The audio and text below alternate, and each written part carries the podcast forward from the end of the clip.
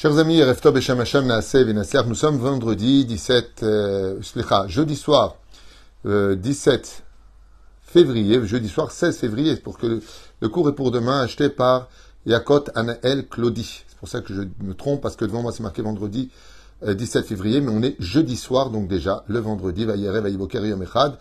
Donc, euh, Yakot Anaël Claudie Bat Frecha Fani pour son propre anniversaire de 94 ans. Donc j'ai bien fait de le faire ce soir, puisque ce soir c'est son anniversaire, pour remercier à Kadosh Baruch de tous ses bienfaits. Merci à tous les rabbinim et les tzadikim, ainsi que le Rav Tuitou pour leur soutien et leur cours de Torah. Une bonne santé, longue vie, réussite pour toute sa famille jusqu'à 120 ans. C'est à moi de vous souhaiter, malgré la belle bénédiction que vous nous avez écrite, merci du fond du cœur à moi-même et toute mon équipe. Merci surtout à Kadosh Baruch et Yom Uledet Sameach Mikol Alev Bakom Kol. Je vais commencer ce shiur Bezrat Hashem alors avec une belle histoire pour honorer cet anniversaire de Yakot Anaël Claudie qu'on souhaite, à qui on souhaite vraiment pas que 94 années, il y a encore 100, Baruch Hashem, 26 ans, 24 ans, 26 ans à vivre jusqu'à 120 ans et on vous souhaite vraiment tous les bonheurs du monde et le plus important, santé et Geoula. Shalom, Bezrat Hashem Vereut. Que le mérite de cette étude vous donne beaucoup de satisfaction, le sourire, parce que 94 ans, c'est un âge très particulier pour donner des conseils aux autres. On a à 94 ans passé plusieurs époques, les belles années, et puis l'après-guerre, et puis ensuite les années 80, et ensuite le modernisme des années 2000 et aujourd'hui. C'est être un livre d'histoire quand on a 94 ans. J'espère que les gens qui vous entourent profiteront de vos expériences, car l'expérience est des fois mieux que toutes les théories. On commence tout de suite ce shiur en vous souhaitant beaucoup de bonheur. Merci d'acheter des shiurim. Merci à mon épouse qui fête son anniversaire aussi aujourd'hui. Merci, Bezrat Hashem en hébreu. Merci à toute l'équipe. Doel Moshe, vous voyez ici euh, quelqu'un qui vous parle devant cette caméra, mais derrière la caméra, il y a toute une équipe euh, qui euh, se tient derrière, qui travaille derrière. Et c'est aussi à eux que reviennent tous ces remerciements du travail prodigué.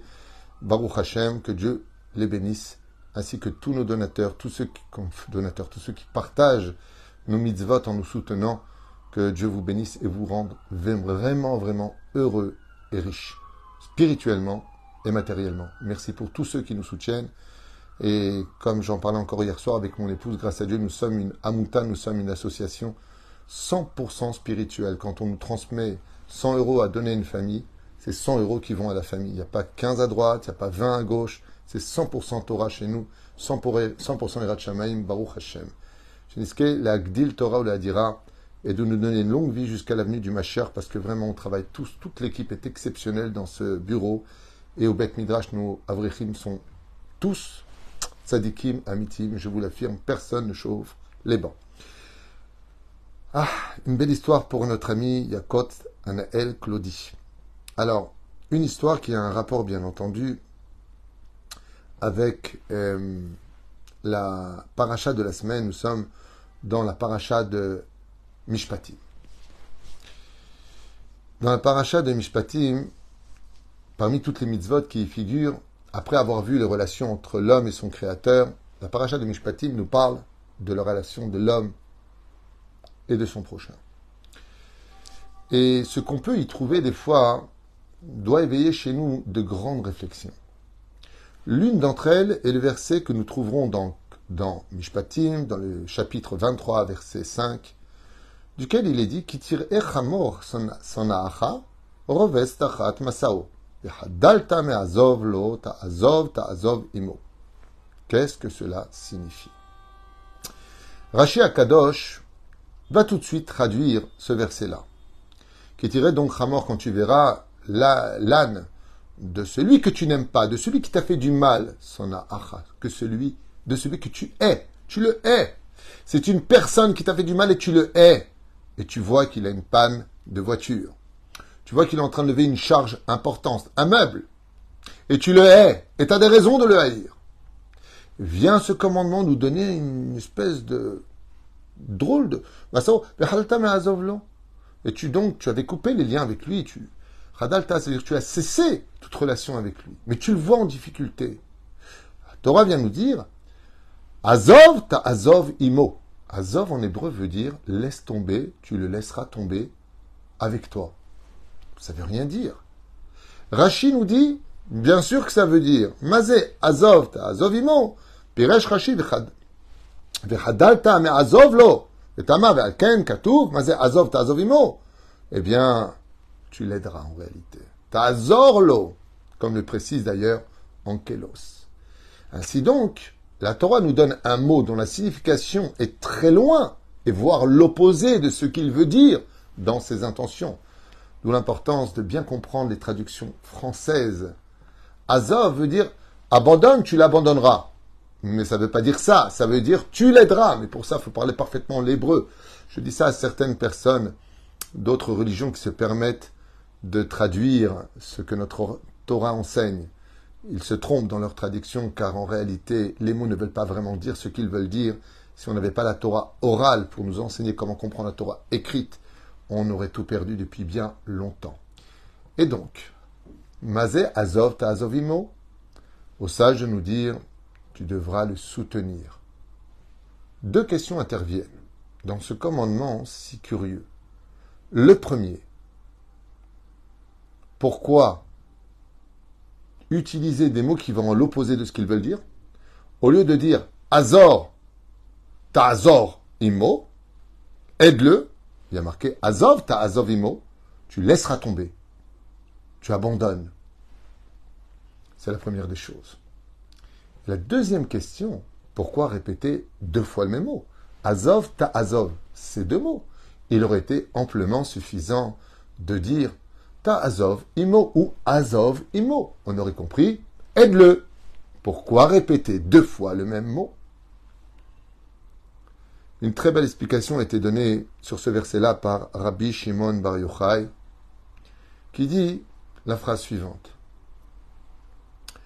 Pour la première question, Mazotomeret, Azov, ta Azov Imo, alors qu'on aurait dû dire aide-le. Rabbi Shimon Bar Yochai nous dit, pour te dire que tu dois laisser tomber ta haine, c'est elle, Azov, ta Azov. Laisse tomber ta haine. Arrête de le haïr à ce moment-là. Il a besoin de toi. Ne règle pas tes comptes. Ne te réjouis pas de sa perte. Azov, ta Azov imo. Ne viens pas sur le fait de dire je vais l'aider. Bien sûr qu'on va l'aider. Mais pour cela, il faut d'abord que tu laisses tomber ta haine et ton conflit avec lui. Et pour la deuxième question, pourquoi deux fois le mot vient nous dire Rabbi Shimon Bar Yochai. Im ata ozev Hashem ya azov. Azov ata ta azov Hashem. Si quand tu vois une personne que tu es parce qu'il t'a fait du mal et que maintenant il a vraiment besoin de ton aide, que sans toi il ne peut pas s'en sortir, ou qu'il a une charge très difficile pour lui, si tu laisses tomber ta haine, justifié contre lui, et que tu vas l'aider à lever son meuble jusqu'au deuxième étage où il habite, et que tu as donc laissé tomber ta haine, Rabbi Shimon Bar Yochai nous dit, Dieu sera avec toi. Et tous les anges accusateurs qui te veulent ta mort et ton mal, Dieu te dit, tu as laissé tomber, je laisse tomber. Et c'est pour cela que la traduction ne peut pas correspondre à l'intention. Celui qui va aider une personne qui l'aide, il va pas l'aider. Il va le laisser tomber. Non. Vient la Torah, elle nous dit, non, non, non, tu ne le laisses pas tomber. La seule chose que tu vas laisser tomber, c'est ta haine et ton conflit. Là, tu le laisses tomber. Parce qu'il a besoin de toi. Ne mélange pas tout. Et le grand gagnant de tout cela ne sera autre que toi-même. Chers amis, j'aimerais vous raconter une très belle histoire en l'honneur de cet anniversaire de cette sadika qui a acheté ce chiour. Une histoire vraie qui s'est passée à Jérusalem, Tibané Betikonen. Un voisin, un rave, qui vivait au-dessus d'un autre rave, décide de rajouter une pièce supplémentaire et donc de construire une pièce en dehors de son appartement. Ce qui va totalement ombrager l'appartement du rave qui habitait juste en dessous non seulement les travaux étaient insupportables, la poussière qui pénétrait la maison, on peut imaginer combien de dégâts cela pouvait engendrer, mais le rave d'en haut venait d'avoir son huitième enfant et son appartement était vraiment trop petit. Alors il a décidé de construire cette pièce. Il a fait venir un cablan, un maçon, enfin une, société de, de, euh, comment on appelle ça pour les appartements. Et puis voilà qu'il commence à faire les travaux. Le problème, c'est qu'en rajoutant bien le sol de cette chambre sur euh, des bases de béton, cela a totalement assombri la fenêtre du rave qui habitait en dessous, à un tel point qu'en pleine journée, le rave qui habitait en dessous se devait d'allumer la lumière pour y voir quelque chose dans son appartement, tellement tout était devenu sombre. Il se sentait carrément enterré vivant. Alors, alors que sa femme n'en pouvait plus et que lui-même était à bout, il a décidé d'aller voir le Kablan et de lui dire Je ne comprends pas. Est-ce que vous m'avez demandé la permission avant de construire? Vous vous rendez compte des dégâts que vous m'avez provoqués en bas et de l'argent que je perds tous les mois? Parce que depuis que vous avez commencé rien qu'avec cette chape de béton, je n'y vois rien chez moi. Et le Kablan, le maçon, je ne sais pas comment on appelle ça en français, eh bien, le constructeur, lui dit, vous savez, vous êtes religieux, vous, les religieux. Le rabbin, il lui dit, oui, alors quel rapport? C'est pas parce qu'on est religieux qu'on mange pas et qu'on ne boit pas. Euh, on est humain. Et on a besoin de lumière comme tout le monde. Il lui dit, ben, faut tout prendre d'Hachem. Mieux vaut vivre dans l'obscurité dans ce monde pour vivre dans la lumière de l'éternité après. Le Rav l'entend. Il baisse la tête et il dit, il n'y a rien dans ce monde qu'on entend qui n'a pas une signification pour nous, qui n'est pas un message divin. Et il dit à sa femme ce que lui a dit le Kablan, et sa femme lui dit Mon mari, ce que tu décides sera ma décision. il dit Ben écoute, c'est vrai que si on prend sur nous, pas simplement d'accepter, mais de bénir notre voisin qui vient encore d'avoir un enfant, eh bien, peut-être que ça fera Nachatroa Kadosh Est-ce que tu es prête à continuer à vivre ici dans ces conditions? Et sa femme lui a répondu Ce qui te dérange me dérange, et ce qui t'arrange m'arrange. Quelle femme élogieuse. Et voilà que le lendemain matin, en rencontrant le rabbin du dessus qui avait construit, sans lui demander même pas son avis, tenir compte de sa situation, très maladroit d'ailleurs, le rave du dessous lui dit Ma Zeltov pour la naissance de votre enfant, et surtout ma Zeltov pour la chambre que vous préparez pour vos enfants. À ce moment-là, le rave lui dit Je suis désolé, je suis conscient des dégâts que je vous ai occasionnés. Je comprends que je vous ai assombri totalement votre maison, mais j'ai huit enfants, j'ai un trois pièces et demi, j'étais obligé d'agrandir. C'est impossible. J'ai eu honte de venir vous voir. À ce moment-là, il lui dit Soyez tranquille. Non seulement vous pouvez construire, mais vous avez toute ma bracha, que vous ayez encore d'autres enfants et que vous rajoutiez encore plus de pièces chez vous si Dieu veut. Stupéfait, le rab le regarde comme ça, il lui dit Waouh mais vous êtes qui? Comment on peut avoir, un, voisin comme vous aussi exceptionnel? J'ai tellement hésité à vous voir, j'ai tellement... Des fois, je vous montais les escaliers, je, je vous évitais parce que j'avais honte. Je sais que j'ai tort. Je sais que ce que je fais n'est pas acceptable. Mais je n'ai pas le choix. J'ai baissé la tête et j'ai prié le ciel que je puisse trouver une autre solution, mais je n'avais pas d'autre. Il fallait que j'agrandisse.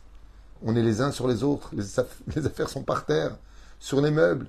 On n'a pas les moyens de changer. On a juste les, moyens de faire encore une pièce. Et il lui a répondu Bracha ve'atzlacha. Ne vous inquiétez pas. Construisez en paix. Nous, on s'arrangera. Voilà que, l'ayant quitté, le rave qui habitait au-dessus et qui a fait cette erreur de construire sans demander l'avis de celui qui était en bas, et de qui plus est en lui provoquant des dégâts irréversibles. Vous savez, c'est construit. On peut détruire, mais lui vit dans l'ombre. Et d'accepter dans une maison qui est quand même le seul endroit où on se retrouve bien en famille, il faut être très fort pour accepter cela. Son geste a tellement plu au ciel que voilà qu'une semaine et quelques jours plus tard, le voisin du dessus, le rave, qui était au-dessus, était un des raves principaux d'une très grande yeshiva de 400 élèves. Une yeshiva très riche, avec beaucoup de moyens. Et le Mashgiar qui travaillait là-bas a pris sa retraite. Et donc le Roche Shiva appelle le Rav qui habitait au-dessus, qui a fait la chambre supplémentaire, et lui dit Est-ce que tu connaîtrais pas dans tes connaissances quelqu'un qui serait digne de prendre la place de Mashgiar de la yeshiva? Donc l'intendant de la yeshiva. Quelqu'un, mais vraiment d'exceptionnel. Quelqu'un dont le cœur est pur. Car le Mashgiar, l'intendant, doit être un exemple à suivre dans sa façon d'être, de penser. Son cœur doit être pur. Il lui dit Oh, que oui, j'en connais. Et il se ravit de lui raconter ce qui s'est passé.